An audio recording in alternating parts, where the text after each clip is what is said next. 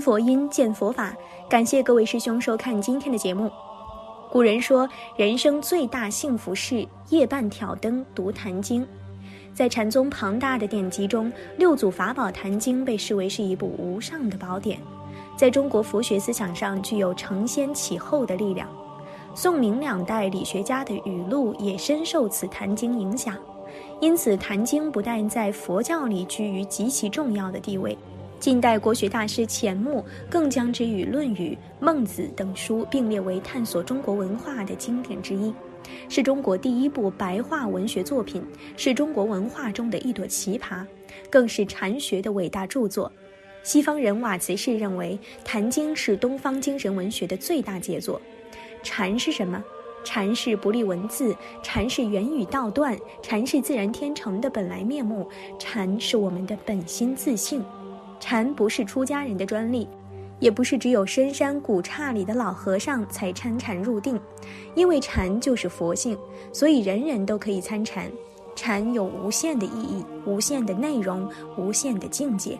如果我们每一个人都有一点禅的素养，对于自己心境的拓宽、精神的升华、人格的培养、心物的调和，都会有很大的帮助。例如一句难堪的言语，一个尴尬的动作，一段不悦的往事，在禅的洒脱、幽默、勘破、逍遥之中，一切都会烟消云散。因此，禅之于每一个人的生活都是非常重要的。六祖法宝坛经是一部阐述人人真心本性的重要经典，它指出我们真正的生命，因此也可以说是一部充满生命智能的宝典。而谈到六祖坛经的思想源流，当然必须从禅的起源开始说起。佛陀在灵山会上拈花示众，是时众皆默然，唯迦摄尊者破颜微笑。佛陀曰：“吾有正法掩藏，涅盘妙心，实相无相，微妙法门，不立文字，教外别传。复主摩诃迦摄。”佛陀至多子塔前，命摩诃迦摄分座另坐。以僧伽梨为之，遂告曰：“吾以正法掩藏密付于汝，汝当护持，传付将来。”这是五灯会员里载录的一则著名公案——拈花微笑，说明禅宗衣钵传承是根源自灵山会上佛陀传法给摩诃迦摄，之后历经各时代的传承，至二十八祖菩提达摩东来，播下禅的种子，为东土禅宗出祖。此后，五传至弘忍，旗下六祖慧能，南宗巍然着力，波澜壮阔，大放异彩，开演为五家七宗，应验了达摩祖师“一花开五叶，结果自然成”的预言，也奠定了隋唐禅学的黄金时代。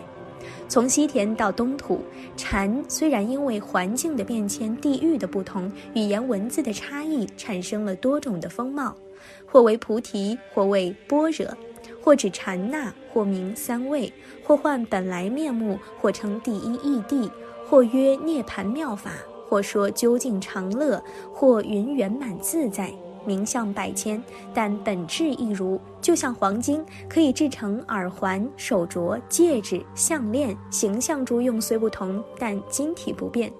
从西天二十八祖传至东土诸师，禅有时质直如大地，生长万物；有时幽寂如溪壑，深静清凉；有时磅礴如江海，势力威猛；有时含纳如丛林，庇荫众生。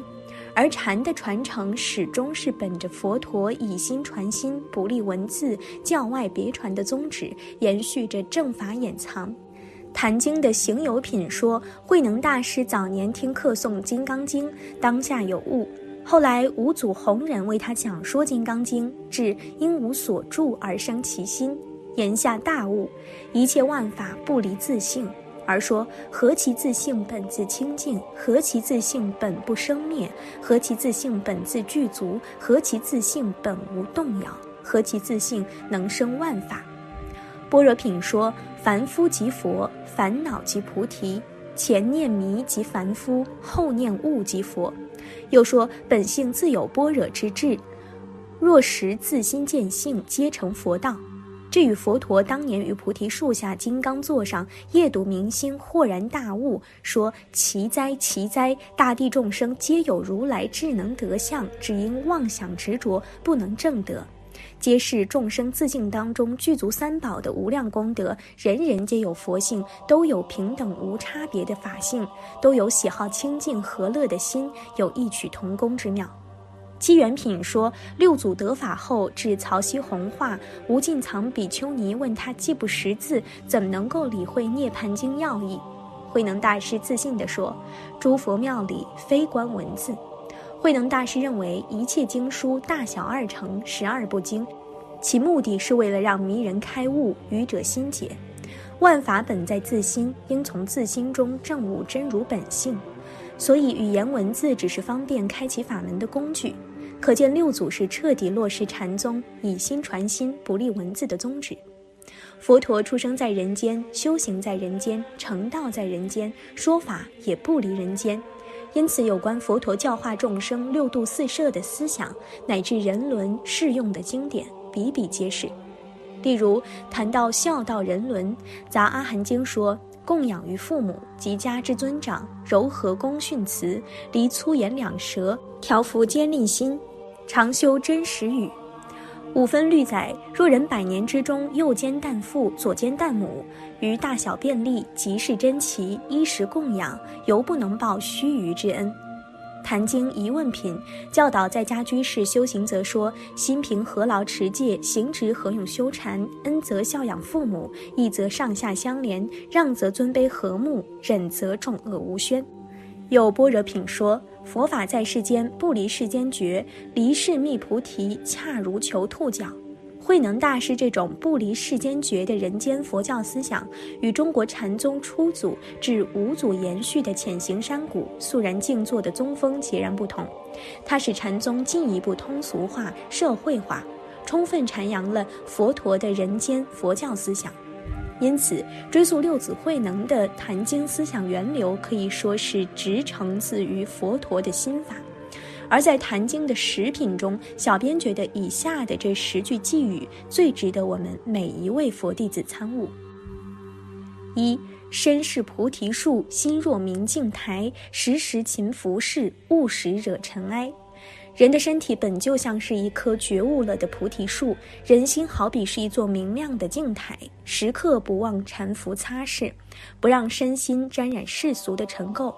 二，诵经三千部，曹溪一句亡，为名出世止，宁歇泪生黄。以前我诵读《法华经》有三千遍，曹溪大师一句话也没有讲，还未明了出世的含义与宗旨，怎么能够停止累生累世执着的狂妄之心呢？三，外无一物而能建立，皆是本心生万种法。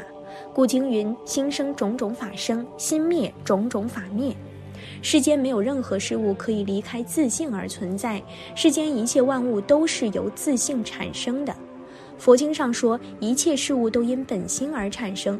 如果本心寂灭了，世间的一切事物也就消失了。四，住心观静是病非禅，常坐居身与理合意。凝神屏息，内观自省，想求得清净的境界，这是一种病态的行为，而不是真正的禅。长时间的打坐，身体受到拘束，这对于领悟佛法有什么益处呢？五，前念不生即心，后念不灭即佛。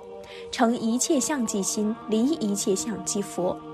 以往的心念不再起来即是心，以后的心念不再寂灭即为佛。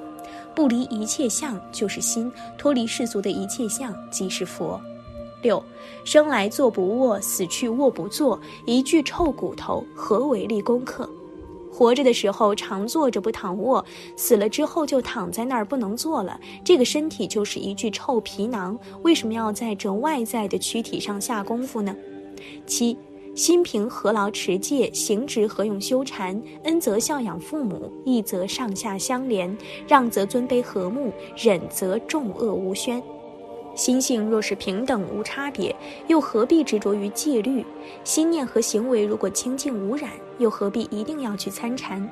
知道感恩，就应该知道孝养父母；深明义理，则知道上下用心来体恤；谦让，使得尊卑得以和睦相处；忍让，则使众念趋于平息。八善知识心量广大，遍周法界，用即了了分明，应用便知一切。一切即一，一即一切。